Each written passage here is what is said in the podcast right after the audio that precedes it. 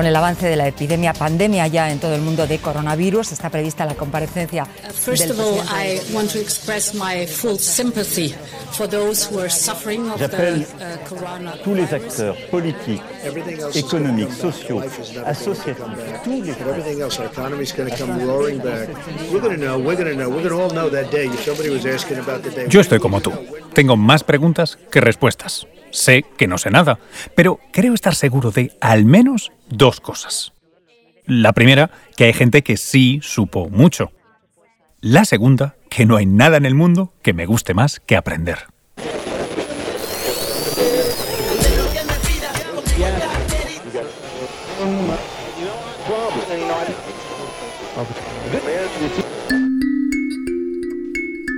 Disculpa, no me he presentado. Mi nombre es Luis Quevedo, soy biotecnólogo y divulgador. Tuve la suerte de empezar mi carrera en el Redes de Eduard Punset, de haber aprendido en Nueva York a hacer podcast junto a Aira Flero. También hice varios documentales, programas de televisión. Ah, y fundé Cuonda, una plataforma de podcast con la que obtuvimos el premio Ondas en 2018. No es que me guste hablar de mí, y no lo haré a partir de ahora, pero tú estás honrándonos con algo tan valioso como tu tiempo, y creo que debía permitir que me conocieras, aunque solo fuera un poco más.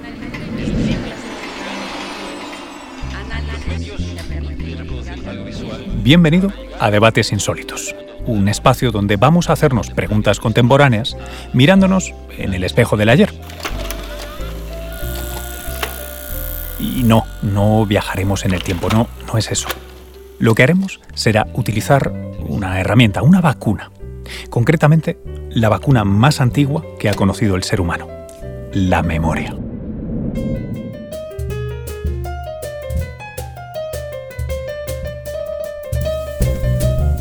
Debates insólitos en la Biblioteca de la Memoria.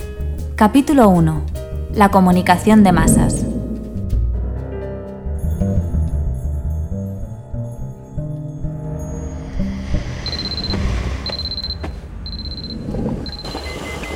Hay un mito muy extendido sobre el funcionamiento de la memoria que dice que nuestra memoria es, digamos, fotográfica. Pero eso es falso.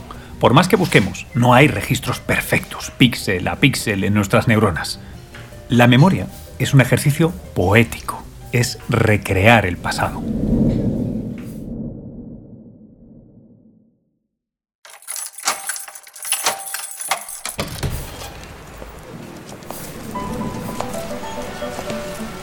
La memoria permite a una civilización comprimir el espacio-tiempo.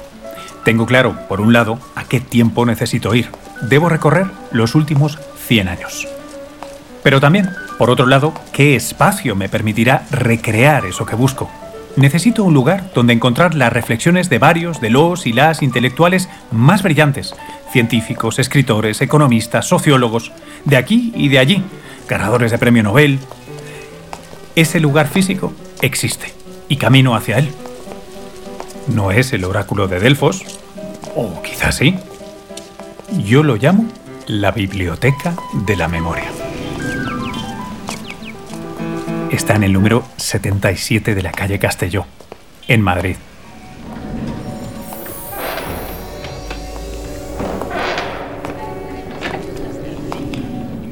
Bueno, ya he logrado acceder a la Biblioteca de la Memoria. Hay un viejo transistor que funciona, una cantidad de libros como para quedarte a vivir aquí y una intelectualidad que se siente al respirar. Necesitaría escucharles para entender qué es nuevo y qué no lo es en la comunicación de masas. Creo que, pese a los cambios infinitos que hemos vivido y viviremos, hay algo que permanece. Si pensamos en cómo somos analizados, en nuestra condición de receptores de una información mediática que se sirve en bandeja al gran público, me refiero a qué saben los medios sobre lo que anhelamos en nuestro interior. ¿Qué tuvieron en cuenta para triunfar en sus días esas fábricas de sueños que fueron el cine mudo, la radio o la televisión?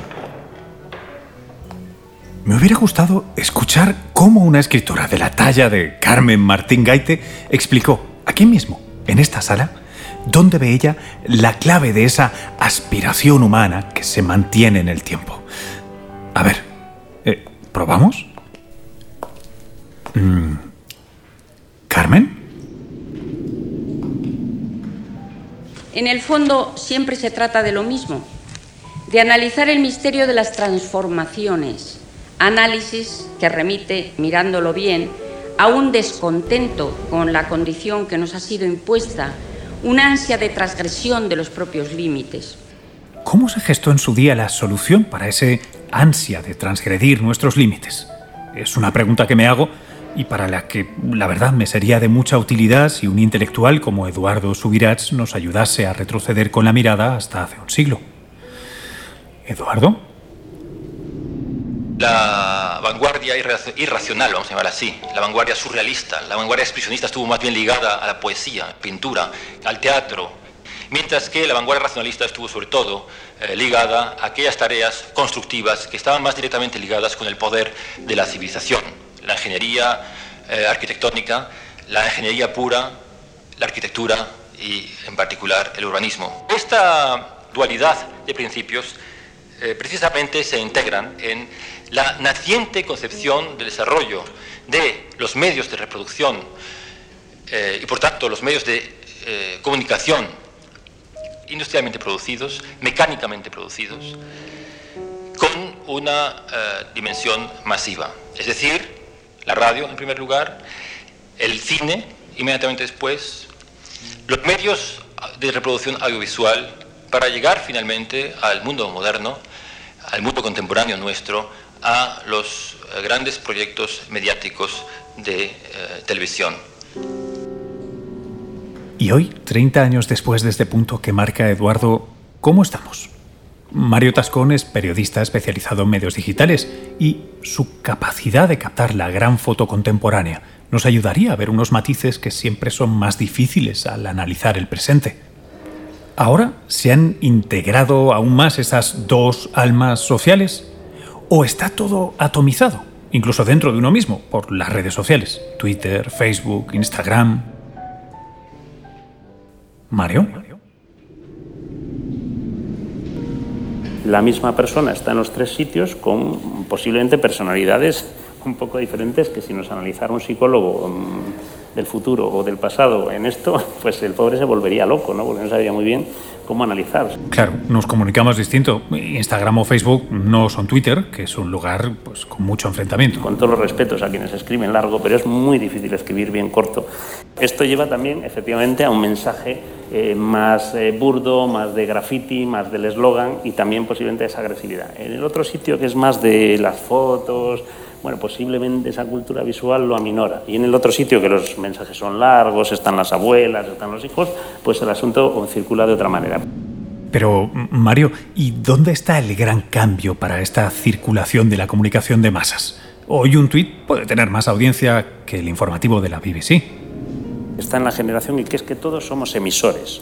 Pero a diferencia de otras épocas es que la capacidad de emisión y la capacidad que tenemos y que tiene una niña de 10 años de poner en circulación un vídeo con una calidad que nos dejaría pasmado, bueno, tú que has trabajado muchos años en la televisión, algunas veces, bueno, pero ¿cómo ha hecho esto que a nosotros nos costaba, o a mí en un periódico nos costaba? No, no, la capacidad de manipulación de una fotografía, la capacidad de manipulación, de, de generación de una propaganda específica, no solo es alta, es altísima y además en una parte muy interesante, en la parte política, que es la de todo aquello que con sarcasmo, con bromas destroza al enemigo, que cada vez es más fácil de hacer porque son los memes estos que salen continuamente, pues, o incluso la manipulación que hacen personajes que han descubierto que para, lo dijo, hay una frase demoledora de Trump, que dice, bueno, dice, es que yo realmente, dice, desde que descubrí Twitter, ¿para qué necesito yo? Eh, dice, Twitter es, mi Twitter es como tener el New York Times, pero sin sus pérdidas, ¿no?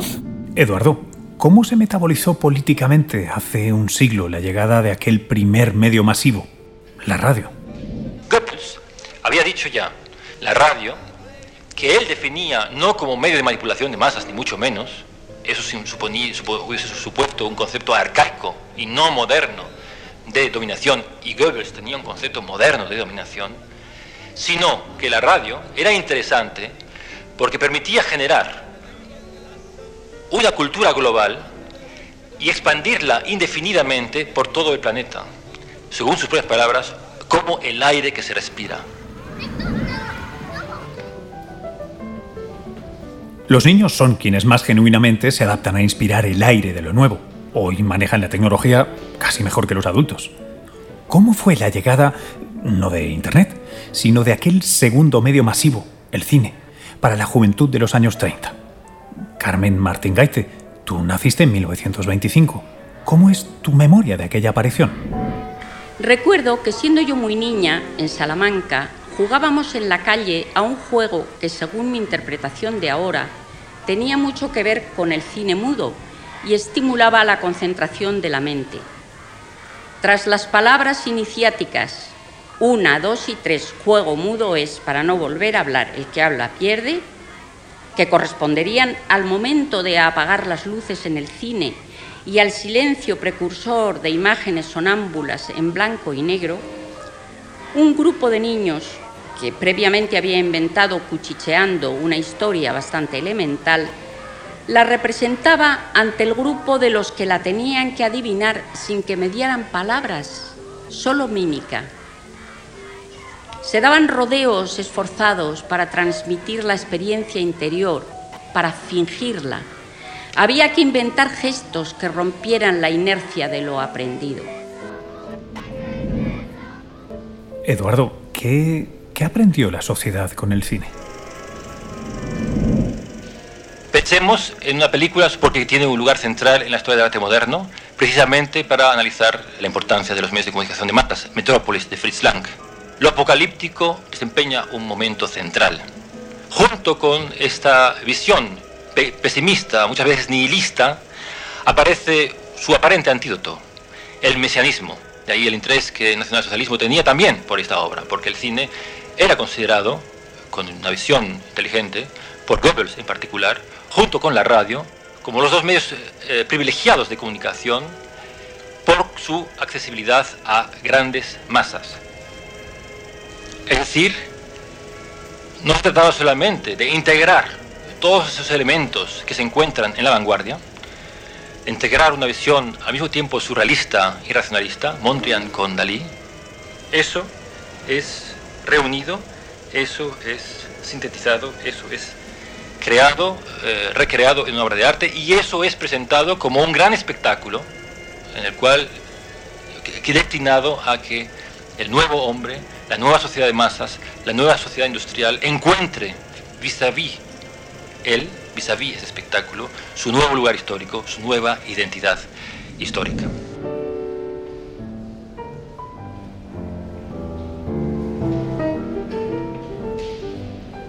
Mesianismo como antídoto al pesimismo. Dominación moderna con propaganda tan sutil como el aire que respiramos. Espectacularización para encontrar una nueva identidad histórica. Quizá hoy se sorprenda quien crea que estos conceptos han aparecido con Internet.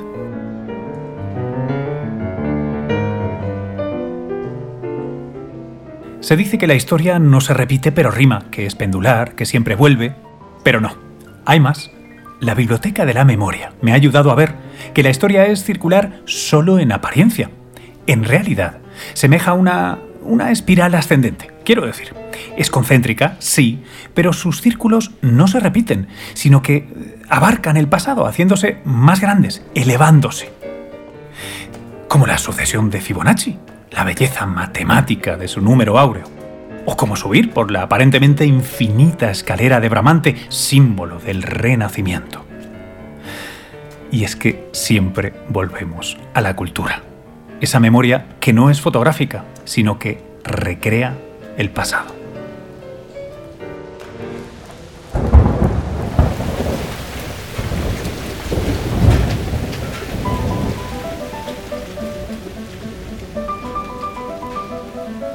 En el siguiente capítulo de Debates Insólitos, un arte milenario, la magia.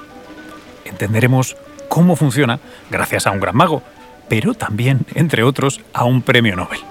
Porque la relación entre el ojo y el cerebro es el secreto mejor guardado de los ilusionistas. Debates Insólitos es un podcast de la Fundación Juan Marc en colaboración con el Cañonazo Transmedia. Dirección Adolfo Moreno y Luis Quevedo. Producción ejecutiva Guillermo Nagore. Roger Casas Alatriste, Luis Alcázar, Cristian Liarte y Luis Quevedo. Guión Adolfo Moreno. Redacción Antonio Díaz Pérez. Con la colaboración de Isabel Cadenas Cañón. Producción Emillani. Diseño sonoro Miguel Ángel Pérez, Robin Audio. Asesoramiento musicológico Josep Martínez Reynoso. Comunicación y estrategia Marisa Mañanós y Alejandro Fernández. Mientras llega el siguiente capítulo, te escuchamos en las redes sociales con el hashtag Debates Insólitos.